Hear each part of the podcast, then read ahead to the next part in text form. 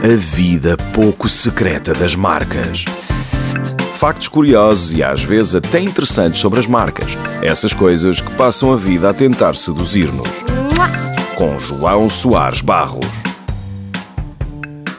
A Dona Antónia, conhecida pela Ferreirinha, é ainda hoje um exemplo notável entre os empresários portugueses de sucesso. Curiosamente, foi alguém muito humana que nunca deixou de ajudar as pessoas que a rodeavam, principalmente em alturas difíceis. Todas elas.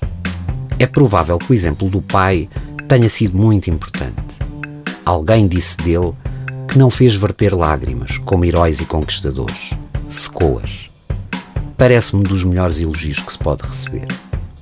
No dia em que morreu, conta-se que as filas para prestar homenagem à Dona Antónia se prolongavam pelo Douro fora.